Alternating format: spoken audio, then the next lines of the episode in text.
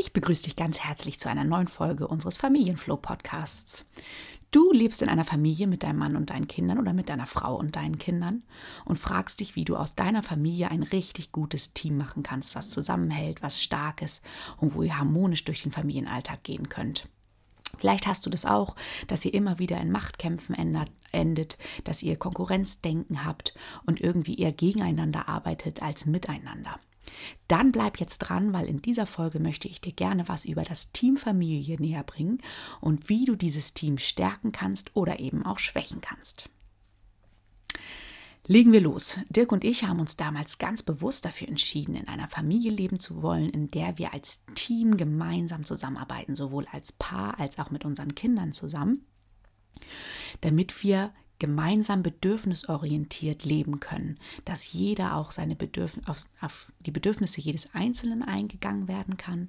Und ähm, keiner sozusagen völlig zu kurz kommt. Natürlich stellt sich ein Leben mit Kindern, stellt sich das komplette Leben um, wenn man Kinder bekommt. Aber ähm, dennoch finde ich, ist es ganz wichtig, dass man sich nicht komplett aufgibt als Mama oder Papa und sagt, okay, ich mache jetzt einfach nur noch alles, dass es den Kindern gut geht, weil das tut niemandem gut in dem gesamten Team Familie und auch nicht den Kindern. Es ist ganz wichtig, sich um sich selbst zu kümmern und auch zu schauen, okay, was sind meine Bedürfnisse, um dann auch wieder für die anderen da sein zu können. Also wir legen einfach mal los. Was schwächt das Team Familie extrem? Das beginnt ganz klar mit Konkurrenzdenken. Konkurrenzdenken ist ja zwischen Geschwistern relativ normal und kommt auch immer mal vor. Das darf auch sein, aber man kann eben so einen gewissen Rahmen setzen, dass es vielleicht nicht zu sehr wird. Aber auch zwischen Eltern ist Konkurrenzdenken überhaupt keine Seltenheit. Ähm, wenn es geht damit los, dass man irgendwie überlegt, okay, der, mein Mann hat jetzt sehr viel mehr Auszeiten gehabt, als ich sie hatte. Ich brauche auch mal mehr Auszeit, ich will auch mal weggehen. Oder man streitet sich irgendwie darum, wen die Kinder gerade lieber mögen. Das sind alles so Konkurrenz. Gedanken und Machtkämpfe, die daraus wieder resultieren, wo man gegeneinander kämpft. Und das schürt Frust. Also wenn wir immer im Konkurrenz leben, ist das einfach echt ein großer Emotionsstau, der da passiert und, und wir uns wir arbeiten einfach gegeneinander und nicht miteinander, weil in einem Machtkampf äh, haben wir immer Gewinner und Verlierer. Viel wichtiger ist wirklich den Fokus auf die Zusammenarbeit zu legen. Da gehe ich gleich noch mal näher drauf ein. Also einmal Konkurrenzdenken weg. Arbeitet füreinander und nicht, was macht der andere gerade, sondern guckt irgendwie, was braucht der denn gerade? Okay, vielleicht braucht er gerade diese Auszeit. Wenn du diese Auszeit auch brauchst, dann musst du das ganz klar einfordern und sagen. Aber nicht sagen, Mensch, du hast so viel mehr als ich. Das ist auch so eine Opferstruktur, in die wir dann geraten und dann sagen, okay, äh, Mann, der macht immer so viel mehr. Ja, wir arbeiten doch zusammen. Dann sprecht und sagt, okay, ich brauche auch mehr Auszeiten. Der nächste absolut schwächende Faktor ist Macht. Wenn wir in einer Machtstruktur in der Familie leben, also meistens ja von oben nach unten weitergegeben in der Hierarchie, dass wir als Eltern schon anfangen, äh, Macht über unsere Kinder auszuüben. Das kennen wir meistens schon aus unserer eigenen Kindheit, dass vielleicht Macht über uns ausgeübt wurde. Und wenn Macht über uns ausgeübt wird, dann kommen wir in Ohnmacht, also genau das Gegenteil, fallen in eine Art Ohnmacht und das ist ein ganz unangenehmes Gefühl. Deswegen finden wir es absolut wichtig, in einer Familie darauf zu achten, dass alle gleichwertig sind. Jede Meinung ist wichtig. Jeder ist einzigartig und unvergleichlich auf seine Art. Und jede Meinung zählt einfach auch. Und ähm, natürlich kann nicht immer auf alles Rücksicht genommen werden, was jeder Einzelne will. Und es kann nicht jedes, jede, äh, jeder Wille immer erfüllt werden. Das ist natürlich wichtig. Aber es sich anzuhören und auch es zu respektieren, was derjenige zu sagen hat. Und ähm, nicht einfach zu sagen, wir machen es einfach so, wie wir es sagen, weil wir die Eltern sind. So, also dieses Gehorchen von Kindern, dass mh, mm, manche Eltern das vielleicht aus ihrer eigenen Kindheit noch kennen, dass wir gehorchen mussten und äh, jetzt das auch von unseren Kindern erwarten. Dadurch entsteht halt diese Machtstruktur und die wird meistens auch von den größeren Geschwistern wieder an die kleineren weitergegeben, weil daraus einfach aus dieser Ohnmacht, die dann die Kinder erleben, wieder ein Emotionenanstau passiert, dass sie denken, oh, ach man, ey, jetzt muss ich wieder das machen, was der andere will und ähm, mein Bedürfnis wird völlig übergangen. Es ist mir ganz klar, dass es bestimmte Sachen gibt, wo man als Eltern das letzte Wort hat. Ne, gerade wenn es um irgendwelche Sicherheiten, Gefahren geht oder sowas. Natürlich gibt es bestimmte Dinge, die wir als Eltern einfach bestimmen. Aber die Frage ist halt wirklich, wie machen wir das? Ist es so, äh, dass das Kind sagt, warum muss ich das jetzt machen? Ja, weil ich das sage. So ist das einfach, weil ich bin der Papa oder ich bin die Mama und du machst das jetzt so. Ich will, dass du das so machst. Oder können wir vielleicht dem Kind auch sagen, pass mal auf, das ist für mich jetzt gerade ganz wichtig, weil hier ist Straßenverkehr, da kannst du nicht einfach rüberlaufen und ich möchte jetzt, dass du hier an der Straße mit mir wartest. So, da geht es eben nicht einfach rüber. Oder ich möchte jetzt nicht, dass du das Eis noch isst. Das ist jetzt für heute genug Süßes gewesen, beispielsweise. Natürlich gibt es solche Sachen, aber ähm, da ist einmal die Frage vom Umgangston. Wie sage ich das meinem Kind? Äh, bin ich da patzig und äh, habe vielleicht nicht so einen angebrachten Ton, wie ich mit einem Menschen umgehe? Ja, das ist häufig auch so, dieses Jahr ist ja ein Kind, da kann ich ja so mit ihm sprechen, aber auch mal zu überlegen, würde ich so auch mit meinem Partner reden? Wahrscheinlich eher nicht. Und dann vielleicht nochmal seinen Umgangston zu überprüfen. Das kann ich auch freundlich sagen und einfach meinen Willen in dieser Situation deutlich in einem vernünftigen Ton machen und dem Kind es erklären. Und dann gibt es natürlich auch Situationen, wo das dann einfach so gemacht wird. Aber wenn ich das immer erwarte, dass das Kind gehorcht und es so gemacht wird, wie ich es sage, und die Bedürfnisse des Kindes übergangen werden, dann ist es halt eine ganz klare Machtstruktur und die ähm, führt halt wieder zu Disharmonien und Streit einfach in der Familie und nicht zu einem harmonischen Umgang. Der nächste Punkt im Team Familie, was das Team Familie extrem schwächt, ist Respektlosigkeit. Da bin ich eben schon einmal auf den Ton eingegangen. Also ein unangemessener Ton, in dem ich mit meinem Kind einfach so spreche, weil das ja alle so tun oder weil man eben mit Kindern ja so sprechen kann. Nein, auch mit einem Kind kann man absolut respektvoll sprechen. Und wenn ich eben die Grenzen meines Kindes ständig überschreite, das ist eine Respektlosigkeit. Immer wieder zu sagen, ich gehe über deine Grenzen, ich mache das jetzt so einfach, auch wenn du das nicht willst. So. Ähm, grundsätzlich eine Regel, die wir zum Beispiel in der Familie haben, ist, wir tun uns nicht weh.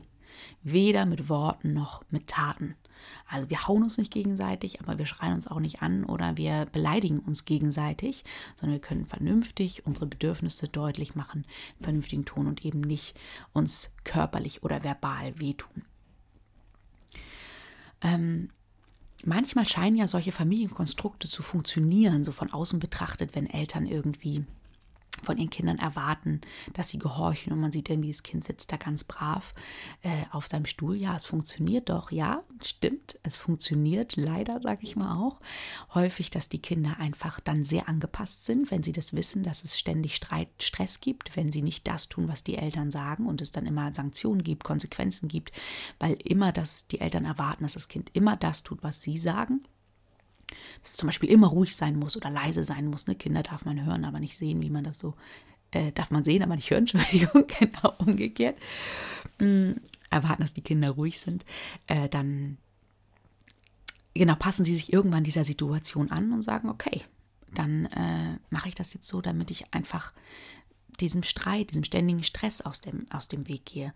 Aber das fördert natürlich überhaupt nicht das Individu, die Individu, Individualität war des Kindes, äh, möglich zu sehen, okay, was bist du für ein Mensch und ich respektiere dich so, wie du bist und nicht, ich erwarte, dass du so bist, wie ich es von dir erwarte. Ähm, genau, weil wir das immer, also ein, ein System in unserer Familie fördern, das auf Macht, Respektlosigkeit und Konkurrenzdenken ähm, gebaut ist, dann bauen wir einfach ein super instabiles Fundament für unsere Familie und äh, kein Team. Ein Team funktioniert nicht auf diesen Werten. Genau, was kannst du denn jetzt tun, um dein, dein Team, Teamfamilie wirklich zu stärken? Erster Punkt, viel gemeinsame Zeit zusammen verbringen. Gemeinsame Zeit stärkt jedes Team. Gemeinsam Unternehmungen zu machen, das muss jetzt gar nichts Teures sein. Ne? Ihr müsst jetzt nicht jedes Wochenende irgendwelche großen Freizeit Freizeitparks, was ja im Moment eh nicht geht, aber besuchen. Ähm, es reicht schon, wenn ihr einfach gemeinsam einen Ausflug macht, keine Ahnung, in den Wald zusammen spazieren geht, am Tag zusammen spielt, einfach gemeinsam was zu machen, das stärkt jedes Team, weil wir lernen, lernen unsere Teammitglieder total gut kennen. Wir lernen irgendwie, wie ticken die, was sind ihre Stärken, was sind ihre Schwächen und können sie dementsprechend auch, ähm, wir sie nochmal stärken, weil wir sie unterstützen können in ihren Schwächen und verständnisvoll auch mit ihnen sein können. Wir wissen, okay, das ist eben eine Schwäche von meinem Bruder, meiner Schwester, meiner Tochter, meiner Mama, wie auch immer. und ähm, kann dementsprechend mit diesen Stärken und Schwächen umgehen. Also das hilft extrem, gemeinsam Zeit zu verbringen. Das stärkt wirklich jedes Team. Vertrauen ist ganz wichtig, also dass jeder weiß, er kann sich in der Familie so zeigen, wie er ist. Mit all seinen Emotionen, alle Emotionen sind erlaubt, weil wir natürlich da auch gut vorleben können, wie wir mit bestimmten Emotionen umgehen. Natürlich geht das nicht, dass einer, der wütend ist, die ganze Zeit rumschreit und uns anschreit. Das müssen natürlich Kinder erstmal lernen, wie gehe ich mit diesen Emotionen um. Und da können wir einfach ein sehr gutes Vorbild sein, auch zu sagen, hey, jede Emotion, die du hast, ist völlig in Ordnung, die ist absolut erlaubt. Und wie können wir jetzt mit dieser Emotion umgehen? Ne? Also natürlich, wenn jetzt einer wütend ist, kann er nicht die anderen immer ständig hauen. Aber dann können wir sagen, hier, du kriegst irgendwas, um deine Wut rauszulassen. Keine Ahnung, Boxsack, wo er wo das Kind reinschlagen kann oder ein Kissen oder äh, einfach mal rausgehen und laut schreien was irgendwie dann hilft, diese Wut loszuwerden. Also natürlich müssen wir zeigen, wie können wir mit Emotionen gut umgehen, aber diese Emotionen sind erlaubt und jeder darf sich auch mit diesen Emotionen zeigen und diese auch äußern und wird nicht dafür bewertet, dass er bestimmte Emotionen hat. Also das erstmal ganz wichtig. Und ähm, die Geheimnisse, die jeder hat, auch für sich behalten. Natürlich kann das ein kleines Kind nicht, das ist ganz klar, aber wir können es als Erwachsener vorleben. Und die Kinder können es dadurch Stück für Stück lernen. Also die Sachen, die da im Vertrauen zu Hause erzählt werden, die bleiben auch in dieser Familie und werden nicht nach außen getragen. Und das gilt auch für Geheimnisse, die vielleicht für uns als Eltern manchmal banal erscheinen, wenn uns zum Beispiel unsere keine Ahnung, zwölfjährige Tochter von einem Jungen erzählt, die sie, ähm, den sie toll findet dann äh, erzählen wir das nicht unseren Nachbarn weiter, weil wir es vielleicht ganz niedlich finden. Es ist einfach für dieses Kind extrem, ein extrem wichtiger Punkt und es beschäftigt es gerade und ähm, das auch ernst zu nehmen und das auf gar keinen Fall weiter zu erzählen, weil das führt dann irgendwann dazu, dass die Kinder mitbekommen, ja, äh, Mama oder Papa erzählt ja immer meine Sachen weiter, dann erzählen sie nichts mehr und das ist ja eigentlich total schade und das Vertrauen geht einfach verloren. Also ganz wichtig, dass jeder weiß, er kann sich zeigen, wie er ist. Jede Emotion ist erlaubt und die Geheimnisse werden auch für, bleiben auch in der Familie, sind da gut aufgehoben. Geheimnisse, gemeinsame Geheimnisse stärken auch absolut das Team wiederum, dass man weiß, wir haben ein gemeinsames Geheimnis und das haben wir alle zusammen. So, das, das wird nicht weitergetragen. Also das stärkt Vertrauen absolut und das Zusammengehörigkeitsgefühl. Ganz wichtiger Punkt. So, der nächste Punkt ist Respekt. Da bin ich ja schon ein bisschen bei der Teamschwächen, ähm, beim Teamschwächen-Absatz darauf eingegangen, Respektlosigkeit schwächt es und der Respekt wiederum im Gegenzug stärkt natürlich extrem, dass wir vernünftig miteinander sprechen, auf die Bedürfnisse aller eingehen, in Anführungsstrichen, dass wir sie zumindest wahrnehmen. Es ist natürlich nicht immer möglich, wie ich schon sagte, aber dass man dann sagt, ah, ich sehe, du brauchst jetzt gerade Ruhe, jetzt gerade ist das überhaupt nicht möglich, weil wir gerade noch beim Einkaufen sind. Aber pass mal auf, wir gehen gleich nach Hause und da können wir uns ganz Ruhe aufs Sofa setzen und mal kuscheln oder ein Buch lesen. Also einfach zu sehen, aha, du hast jetzt gerade ein Bedürfnis, das sehe ich, aber ich kann jetzt gerade überhaupt nicht darauf eingehen, aber ich komme gleich darauf zurück bei einem Baby, je kleiner die Kinder sind, da geht es um reine Bedürfniserfüllung. Ne? Das Baby muss gestillt werden. Da kann ich nicht sagen, jetzt warte noch mal eine halbe Stunde. Das ist ganz klar. Aber je älter die Kinder werden, desto länger können sie auch warten und auch mit unserem Partner eben da umgehen, dass man irgendwie sieht, oh Mann, ich sehe jetzt gerade, du bist total gestresst und du bräuchtest jetzt einfach mal Zeit für dich geht jetzt gerade nicht, weil jetzt gerade ins Bett bringen Zeit ist, aber pass mal auf, gleich wenn wir das fertig haben, dann überlegen wir mal, wann du Zeit für dich bekommen kannst. Also dass man einfach die Bedürfnisse des anderen wertschätzt. Wertschätzung ganz wichtig. Ich schätze dich in dem, wie du bist und mit den Bedürfnissen, die du hast, wert. Und so bist du richtig und gut. Jetzt gerade kann ich darauf gar nicht eingehen, aber ich komme später darauf zurück. Das hilft extrem auch dem anderen in dem Moment zu sehen, aha, okay, der andere sieht mich. Jetzt gerade geht es nicht, okay, dann warte ich einen Moment und wir kümmern uns darum, dass es mir bald besser geht. So, also ein ganz wichtiger Punkt, dieser Respekt und diese Wertschätzung und nicht den anderen wertzuschätzen, weil er irgendwas tut, sondern einfach für das, was er ist. Ja, eine lösungsorientierte Streitkultur ist der nächste Punkt. Wie können wir Lösungen gemeinsam finden? Das ist etwas, was wir den Kindern auch sehr gut vorleben können. Kinder kriegen ja auch durchaus mal Streits zwischen den Eltern mit. Das ist auch in Ordnung. Da können wir ihnen nämlich vorleben, wie kann ich in einem Streit miteinander umgehen. Wir haben zwei verschiedene Meinungen. Okay, der Papa denkt das, die Mama denkt das. Ähm, das ist jetzt gerade blöd. Da ärgern wir uns vielleicht auch manchmal, dass der andere da so eine ganz andere Vorstellung von den Sachen hat. Das darf ich auch äußern und sagen, hier, das finde ich jetzt gerade echt total blöd. Und dann wirklich zu gucken, wie finden wir denn jetzt eine gemeinsame Lösung, die für alle gut ist?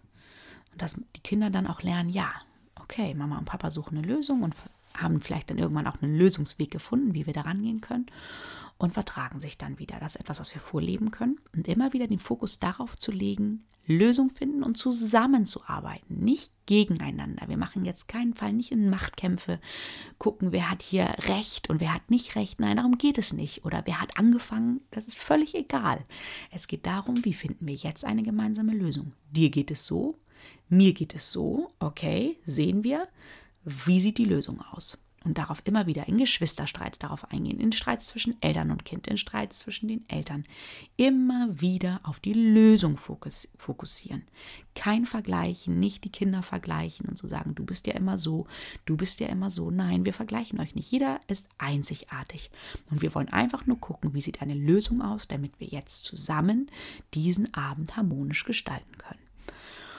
Und ähm, da kann man natürlich auch immer die Kinder fragen, was für Lösungsvorschläge habt ihr? Das ist echt auch schon in jungen Jahren erstaunlich, auf was für Ideen die kommen. Da bin ich auch selber immer wieder überrascht, auf welche Lösungsvorschläge die jetzt kommen.